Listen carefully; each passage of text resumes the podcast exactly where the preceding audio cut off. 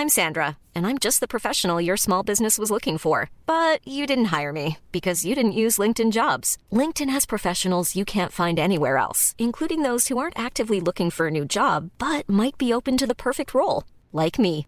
In a given month, over 70% of LinkedIn users don't visit other leading job sites. So if you're not looking on LinkedIn, you'll miss out on great candidates like Sandra. Start hiring professionals like a professional. Post your free job on linkedin.com/people today. Millions of people have lost weight with personalized plans from Noom, like Evan, who can't stand salads and still lost 50 pounds. Salads, generally, for most people, are the easy button, right? For me, that wasn't an option. I never really was a salad guy. That's just not who I am. But Noom worked for me. Get your personalized plan today at Noom.com. Real Noom user compensated to provide their story. In four weeks, the typical Noom user can expect to lose one to two pounds per week. Individual results may vary.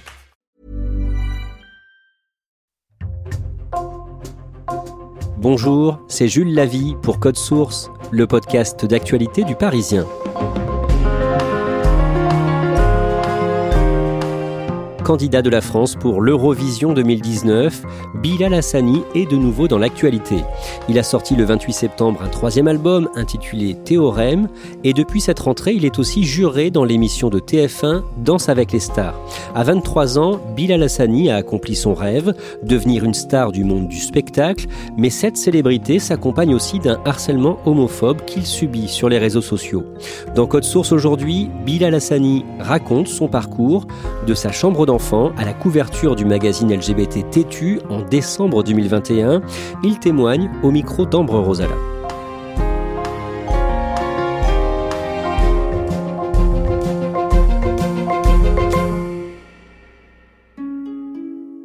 Bilal Hassani est en pleine promotion de son nouvel album Théorème quand je le rencontre, dans les bureaux de ses attachés de presse.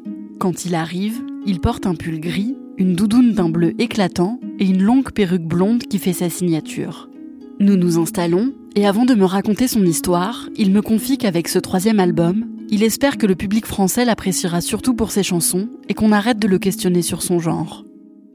J'ai dit qu'on pouvait me dire il, qu'on pouvait me dire elle, et que je suis très à l'aise avec les deux. Et je le serai toute ma vie, je l'ai toujours été. C'est pas ça que je veux donner aux gens. J'ai pas envie de n'exister que par euh, la nouvelle perruque euh, que je porte. Veut-elle dire que euh, je me virilise Enfin, non. J'aimerais bien que les gens écoutent un petit peu plus ce que je dis vraiment. Il n'y a même pas à lire entre les lignes, je suis assez frontal dans mon propos. Moi, je, je propose de la paix. Pourquoi se bagarrer? Je veux juste chanter.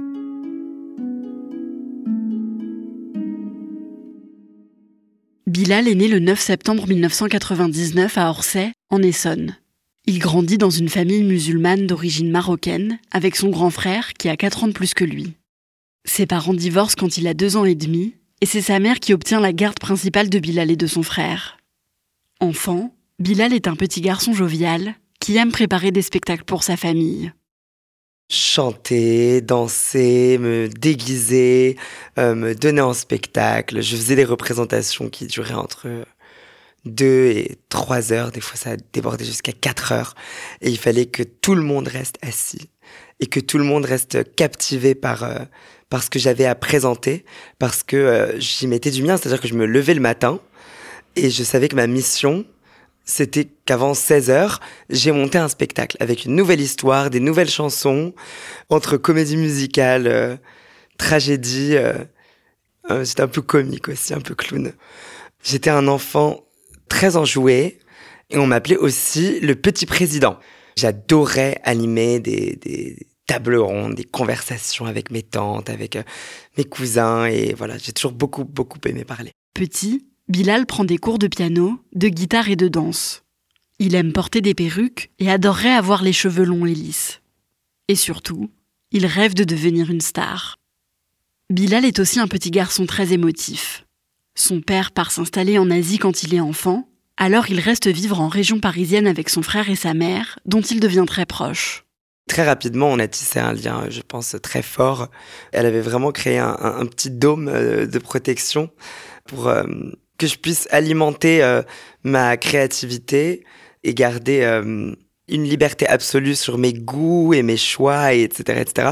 Et donc, elle briefait un petit peu les membres de ma famille. Des fois, il faut pas dire à Bilal qu'il faut qu'il lâche sa Barbie ou, ou ceci ou cela. À l'école primaire, Bilal est toujours parmi les premiers de la classe et tout se passe bien.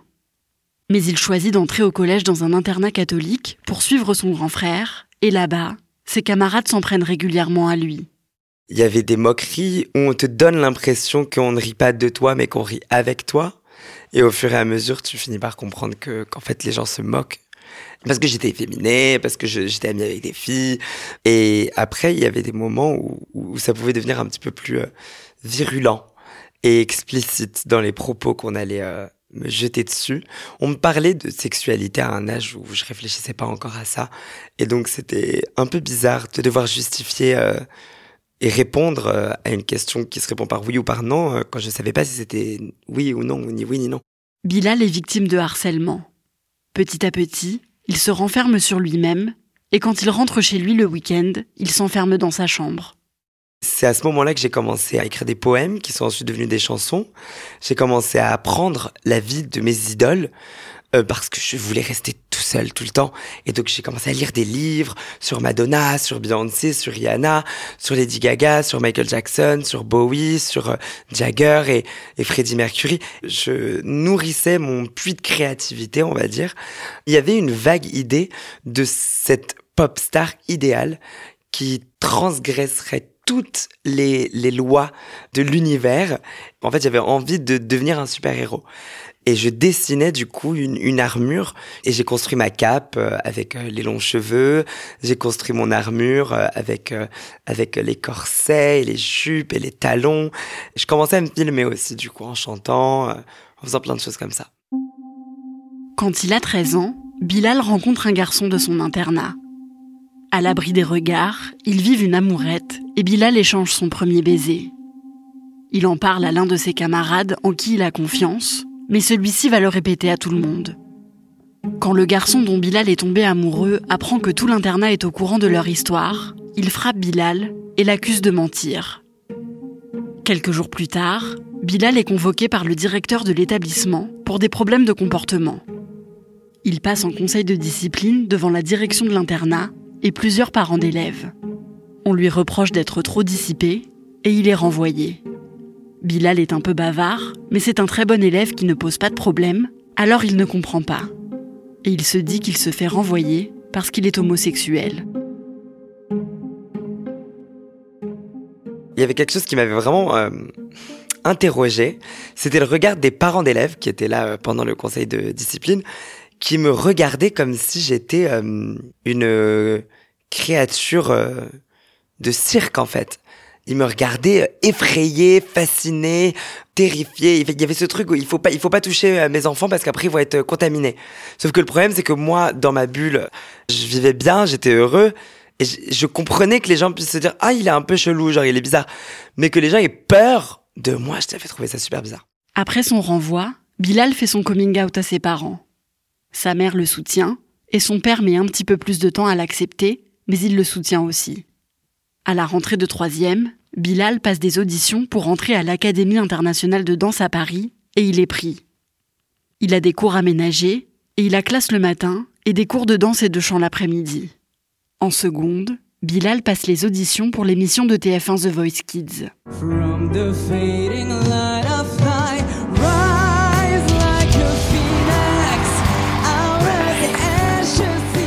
Les trois jurés se retournent lors de son audition à l'aveugle et il est pris, mais il est éliminé à l'étape d'après du concours de chant.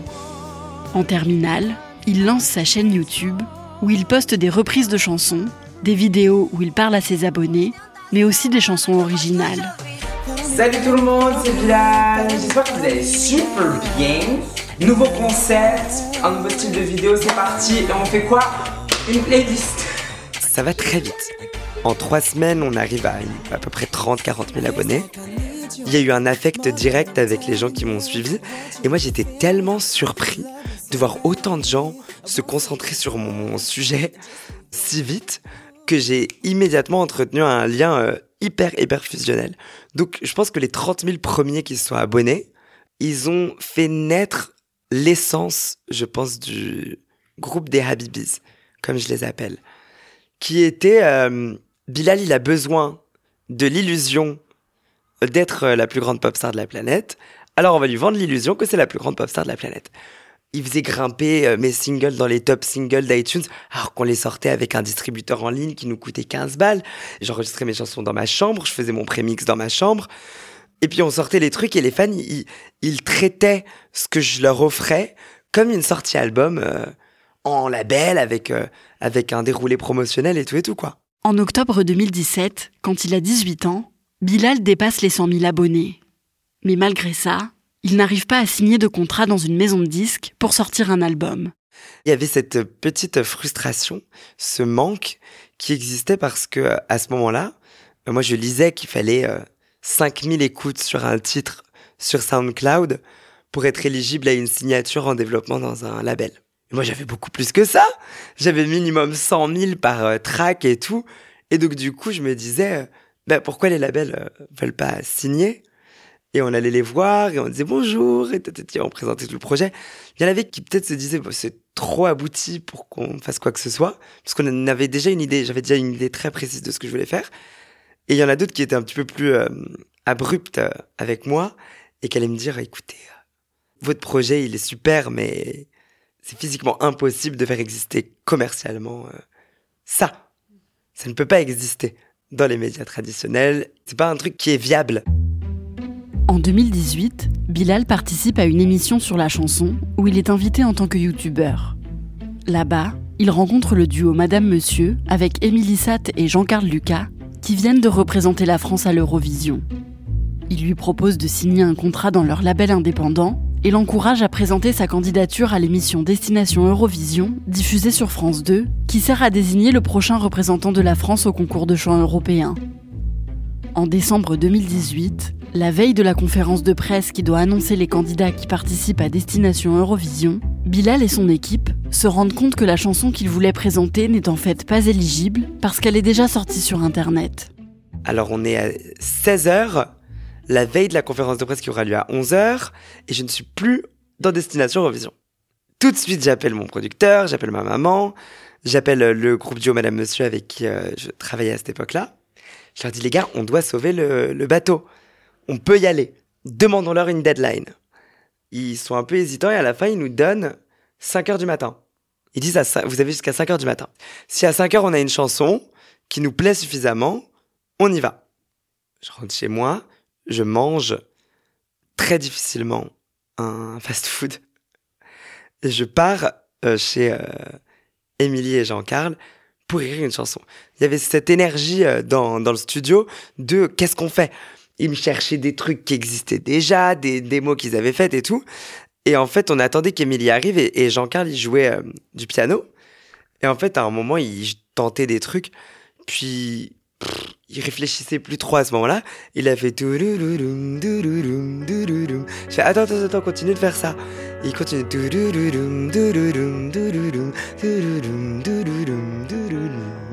Il y avait ce riff euh, de piano en arpeggio que je trouvais hyper beau. Et j'ai dit I am me. Et de là, Roi a commencé. Le texte, c'était une question de minutes. En 20 minutes, on avait fini. Et au bout de 1h30 au total, dans le studio, on avait enregistré une euh, maquette euh, qui était écoutable pour la conférence de presse. On l'envoie à, 3h du matin. Et à 6h du matin, on reçoit un mail. OK. Et à 11h, ils nous ont annoncé on était en destination Eurovision. Le 12 janvier 2019, Bilal fait son premier live à la télévision lors de la demi-finale de l'émission Destination Eurovision. On a travaillé hargneusement cette prestation. On n'a presque pas dormi. Et j'ai bossé comme un chien. Parce que là, se présentait à moi l'occasion de venir avec ma perruque. Mon roi écrit sur la joue. Si je gagnais, obligatoirement j'allais être le visage de la France pour l'année 2019. Qu'il le veuille ou non. De gagner était un enjeu euh, majeur. Pendant la demi-finale, Bilal finit à la première place. Mais deux semaines plus tard, lors de la finale, il n'obtient pas la note maximale du jury et n'est qu'à la cinquième place du classement avant les points du public. Il se dit que c'est perdu d'avance, et avant l'annonce du verdict, sa mère le réconforte.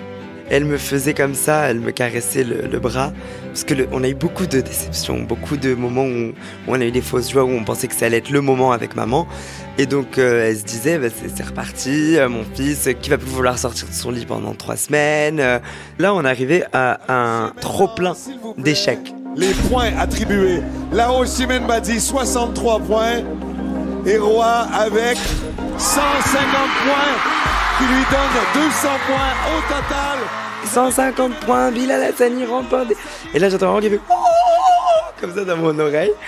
Et on était, mais en... bah, j'étais choqué. J'étais choqué. On n'y a pas cru. Après l'annonce de sa sélection pour représenter la France à l'Eurovision 2019, les critiques se multiplient sur les réseaux sociaux. Selon un décompte de deux associations de lutte contre l'homophobie, Bilal reçoit chaque minute entre 5 et 10 insultes sur les réseaux sociaux. C'est beaucoup euh, de réactions négatives d'un seul coup. C'est beaucoup de, recevoir tout ça euh, le lendemain d'une première euh, victoire.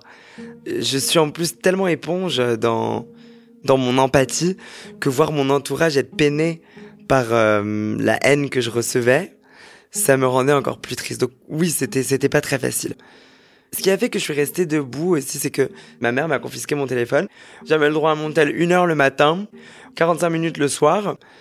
Je méditais tous les matins.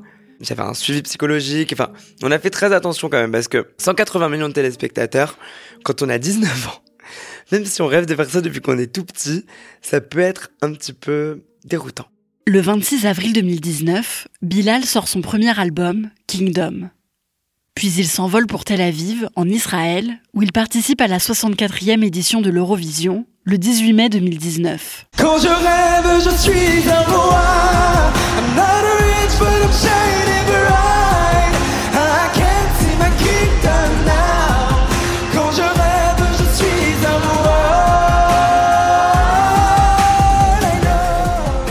Bilal et ses deux danseuses, Lizzie et Lynn, sont très contents de leur passage.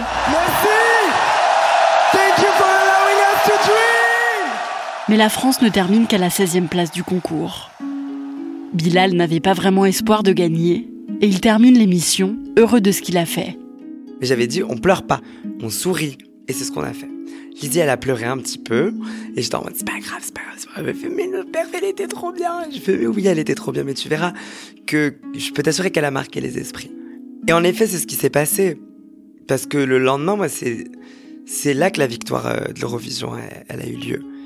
On a reçu des lettres, on a reçu des mails, on a reçu des messages de tellement de personnes, de tellement de pays différents, qui avaient des histoires tellement... Euh, c'était tellement hétéroclite, le spectre d'humains qui venait nous dire euh, euh, Roi, elle est pour moi aussi ». Mission accomplie à ce moment-là. Donc on était trop contents. Bilal sort un deuxième album, Contre-soirée, le 6 novembre 2020, mais il ne fonctionne pas vraiment. Puis en 2021, il est appelé par TF1 pour participer à la prochaine saison de l'émission Danse avec les stars. Bilal hésite, car il appréhende d'être à nouveau cible de haine sur Internet, mais passionné de danse, il finit par accepter. Il demande s'il peut participer à l'émission avec un homme, et Bilal Hassani et le danseur professionnel Jordan Mouyerak deviennent le premier couple du même genre de l'émission française. Dans cette émission, les quatre membres du jury disposent d'un buzzer, S'ils appuient tous dessus pendant la performance d'un couple de danseurs, celui-ci est directement qualifié pour la semaine suivante. Le 17 septembre 2021, Bilal Hassani s'élance en direct pour la première émission de la saison. J'étais au bout de ma vie avant d'y aller. Je pensais qu'on n'allait pas avoir de buzz. Je, trouvais que la chorégraphie n'était. Je la trouvais un peu faible, la chorégraphie. Je me trouvais un peu faible. On va découvrir combien de buzz vous avez eu ce soir de la part de nos juges.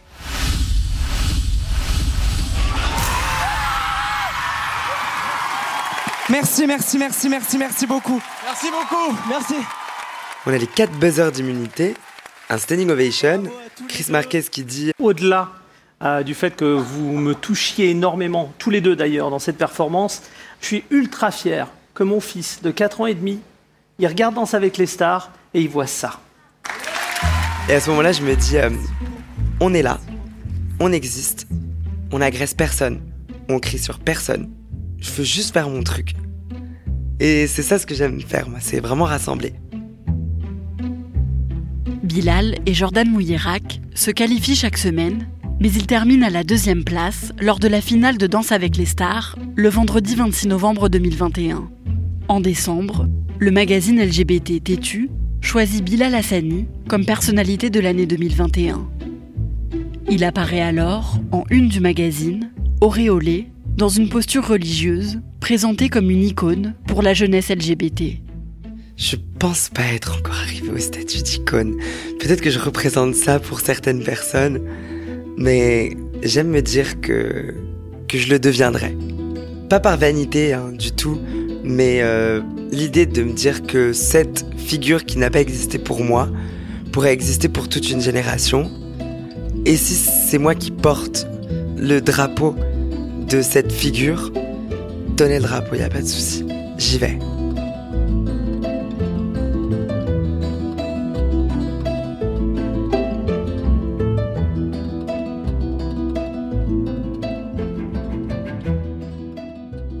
Le dimanche 11 septembre, dans l'émission de TF1 7 à 8, Bilal Hassani a confié avoir été victime d'un viol en 2019. Il a précisé qu'il en parlait pour la première et la dernière fois. Qu'est-ce qu'il a subi? Alors il raconte dans l'émission qu'il s'est rendu à une soirée avec une personne de son cercle d'amis, un proche en qui il avait confiance. À cette soirée, il a bu quelques verres, mais il pense aussi avoir été euh, drogué à son insu. Il est rentré de la soirée avec cette personne et il ne se souvient plus de rien, à part euh, de quelques moments où il se réveille et où il se rend compte euh, qu'il est en train de subir un viol. Il s'est réveillé le lendemain matin aux côtés de cette personne et il a préféré ne rien dire, n'en parler à personne et ne pas porter plainte par peur tout simplement euh, que ça se sache et que ça fasse le tour des médias. Tu le disais dans le sujet, Bilal Hassani est très proche de sa mère, mais il ne parle pas beaucoup de son père. Il s'entend bien avec lui?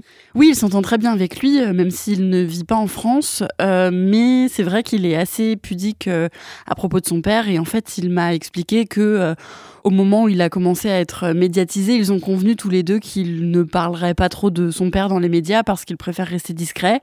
Euh, mais il m'a quand même confié qu'il était euh, d'un grand soutien pour lui et que par exemple, depuis qu'il est devenu juré dans Danse avec les stars cette année, son père l'appelle tous les vendredis soirs après l'émission pour lui dire euh, ce qu'il pense des notes que Bilal a données au candidat et pour lui dire s'il avait trouvé qu'il était pertinent ou s'il pensait qu'il pouvait s'améliorer. Est-ce qu'on va pouvoir le voir sur scène bientôt? Il a des concerts prévus? Oui, il sera en concert euh, à la Gaieté Lyrique à Paris le 14 décembre prochain. Et pour l'instant, c'est le seul qui est prévu. Mais euh, Bilal espère euh, faire plus de scènes et prévoir d'autres concerts en 2023. Merci Ambre Rosala. Cet épisode de Code Source a été produit par Thibault Lambert, réalisation Julien Moncouquiole. Code Source est le podcast d'actualité du Parisien, un nouvel épisode chaque soir de la semaine. N'oubliez pas de vous abonner pour n'en rater aucun. Si vous aimez Code Source, n'hésitez pas à nous le dire en laissant un commentaire ou des petites étoiles sur votre application audio préférée. Vous pouvez nous écrire sur Twitter, at Code Source ou par mail, codesource at leparisien.fr.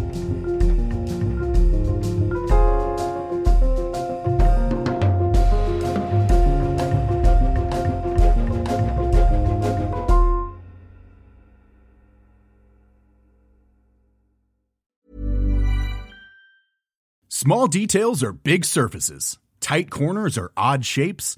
Flat, rounded, textured, or tall. Whatever your next project, there's a spray paint pattern that's just right.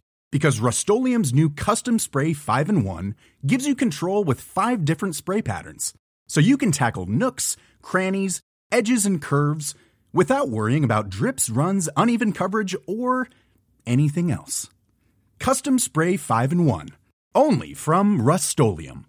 Imagine the softest sheets you've ever felt. Now imagine them getting even softer over time. That's what you'll feel with Bowl and Branch's organic cotton sheets. In a recent customer survey, 96% replied that Bowl and Branch sheets get softer with every wash. Start getting your best night's sleep in these sheets that get softer and softer for years to come. Try their sheets with a 30-night guarantee. Plus, get 15% off your first order at bowlandbranch.com. Code BUTTERY. Exclusions apply. See site for details.